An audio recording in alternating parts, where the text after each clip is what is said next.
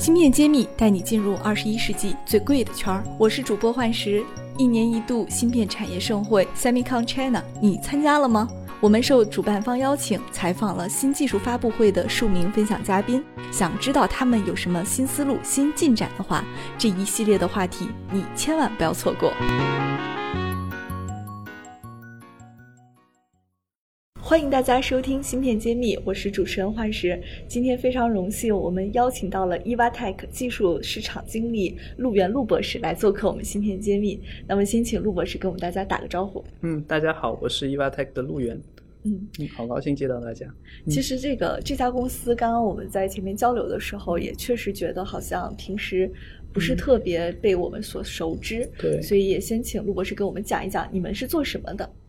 啊，是这样的，EVATech 呢是坐落在瑞士的一家做真度和建度的这样一个沉积平台的一个厂商。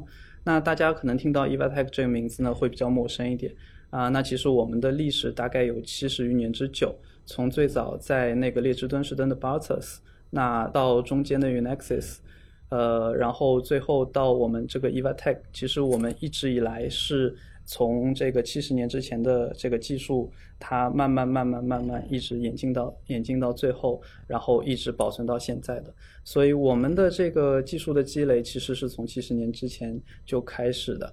那我们现在的主要的那个设备呢，有真镀机和建设机，主要我们是做真空物理气象沉积的。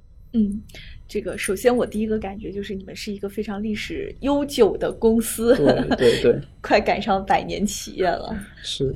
那这样这样的一家这个历史存续很长的公司，你工作会有什么感受呢？呃，其实这样的，我自己是在呃一五年左右，我是在德国那边留学的，那一直是硕士、博士都在那边念。那给我的感觉是，首先这家公司在欧洲是一个非常非常呃著名的一个公司。那它著名的点在于呢，它非常非常的注重我们研发的工艺。那它的研发呢，主要是依赖于我们在呃欧洲所有的大学，那包括法国、德国，还有主要是瑞士。那在我们的公益团队当中，有非常多苏黎世理工和洛桑理工的博士。那这些博士呢，呃，有些是从科研单位出来，有些是在工业界那做了非常久，有非常多的经验。所以说，我们这个公司呢，是一个可以说是技术力量呃非常雄厚的一家公司。那包括我们也有，就是呃每年百分之十五的营收，我们会投入到研发当中。所以说，我们的技术呃有可能是现在非常引领潮流，甚至非常前瞻的一个技术。嗯，我觉得你说的特别谦虚啊，因为销售额的百分之十五投入研发，而且是持续，这是一个不得了的一个累积。对 对对。芯片揭秘开课了，谢院长带队为大家深度解读芯片产业。不仅有中芯国际、格科微这样的行业龙头，也有科创板新势力公司。如果你想增加自己的洞察力、认知力和决策力，欢迎点击页面详情，一起和我们透视中国芯，探索引爆点。要不给我们再展开的介绍一下你们的产品，解决什么问题，有什么独特的竞争力吗？好的，好的。那我其实我自己之前在德国一直做的是材料这方面的。那当时在进 e v a t e c 之前，我们呃合作一起研发了氮化铝和氮化锂抗这样一个压电薄膜。那这样的压电薄膜，其实大家都知道，在现在的五级的滤波器方面是非常非常重要的一个应用。那正好在这个现在的中国现在的形势下面，我们这个技术呢，在非常多的这个商业平台，在非常多的 Fab 里面都有运用。那对于 EVATech 来说呢，我们本身有非常多的这样一个高精尖的技术研究的实力，所以我们主要对于这个呃机台做出来的这样一个薄膜的性能，我们非常非常的注重。那在我们瑞士的实验室，我们有全套的这样一个就是检测研究，甚至我们会和欧洲非常多的大学进行合作研究这样一个方面，然后来持续推进我们机台的这样一个研发，包括我们今年新发布的，为了解决氮化铝里面掺抗，然后形成一个比较高的这样一个晶体质量，呃，我们会有一个新的平台。也就是说，我们的研发周期，然后我们的我们注重的这样一个晶体质量，我们都有一个非常明确以及非常好的一个方向提供给大家。那我们提供的不单单是一个设备，我们提供的是一整套的一个解决方案。嗯，听起来就是你们对第三代半导体方向好像有特别的一种研究。对对对，呃，然后就是可以说是这样，就是我们对于比如说滤波器方面，我们对于这个 micro LED 方面，包括我们对于现在的这个 power device 这个功率半导体的器件，啊，我们都有非常成熟的这样一个技术。那这些技术呢，我们都和欧洲的非常多的，包括。呃，商业界的，包括这个研究的、学术的，那我们会有合作的这样一个研发的计划。那包括量产的一些技术啊，包括前沿的一些研究的技术。那持续的也有论文，持续的我们也会在这个不同的这个学术的一些展会上面会有一个报告。那这些呢，都是我们 Evatec 的强统传统的一个强项。嗯嗯，那么呃，在这几个新兴的方向，因为你刚刚提到的五 G 也好，滤波器也好，或者是 Micro LED 也好，我听起来都是一个非常新兴的方向。是。那服务于这样新兴的市场，你会觉得有没有什么挑战呢？其实是这样的，对于我来说，可能刚刚回到国内，然后就是加入 EVATech。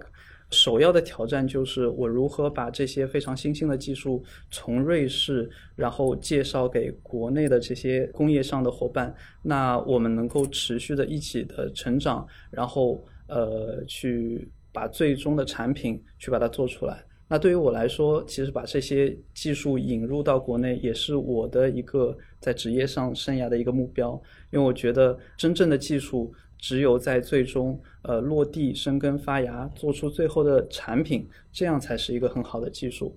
那在这个方向上面，我们做了非常非常多的努力，包括和我们国内的这样的合作伙伴，就是在进行持续的合作研发。那这个也是我们的挑战，并且也是我们不断努力的一个方向。嗯，那目前来看，你觉得你国内的伙伴，我们中国的这些企业和国际上的企业差距大吗？如果有差距，一般会。在哪些方面会有一些问题？可能就是对于我们，比如说欧洲的这些我们的合作伙伴，他们就是在传统上会有非常成熟的这样一个研发团队，并且会有很资深的这样一个技术去领先。可能他们的这样一个测试，他们这个研究会持续的去开展。那可能国内的团队呢，起步比较晚。但是我现在看到越来越多国内的团队，他们的勤奋、他们的努力会比我们国外的团队来的更加多一点点。那相信在这样的努力下，其实我们赶超或者说追平吧，应该不需要很多很多的时间。那在这个努力下，我也希望就是。在国内，我们更多的这些第三代半导体的这样一个技术能够生根发芽。嗯，就是你说到的特别有意思，就中国的这个民族性的问题，是真的是很勤奋。对对对。然后另外，好像第三代半导体它不像传统的工艺，我们起步虽然说也晚，但好像差的没那么多。是是是。因为给我的最直观的一个就是印象吧，就是呃，可能回来之后会觉得，呃，对于我们这个国内的合作伙伴来说，不管任何问题，不管是不是节假日或者是休息时间，他们都要求非常快的去解决。那对我来说，也在尽力调试这样一种工作节奏。那毕竟之前在欧洲的话，不会那么快。但是相反，就是在国内的话，很快你就会收到这些合作伙伴的这个感谢，因为在我们不断的共同的努力之下，我们都可以把原来发掘非常难的这些工艺难关去把它攻破。那这个其实也是作为我来说是一个非常自豪以及非常骄傲的事情。嗯，共同有新的成果，对对，真是特别有成就感。是的，是的。好，那最后也请陆总来给我们未来的中国半导体的市场做一个预判，或者从你的视角上，你会觉得哪些方面会会产生一些变化？嗯，其实有一点私心了，因为我一直是做五 G 的通讯方向的。那我希望在现在的背景下，中国可以有自己的这个五 G 的滤波器，甚至说所有的五 G 前端的这些技术。那不管如何，在未来我们也有自己的材料研发。那可能说，我们和欧洲、我们和日本，甚至我们和美国，能在材料研发，能在整个的 MEMS 的设计上面，能够并驾齐驱，提出自己的一个先进的一个理念。那到最后，有我们自己专利的一个技术，能够赶超国际，这是我的希望。好的，谢谢陆博士。那我们今天的节目就到这里了，谢谢您。好，谢谢。我是 EVATech 的陆源。我在芯片揭秘等着你。芯片揭秘，产业人自己的发声平台，科普前沿信息，剖析科技赋能时代，推动新技术的认可与应用，致力于以细分领域专业化的深度服务，推动芯片产业人才、资本与技术的融合。喜欢就点赞转发支持下我们。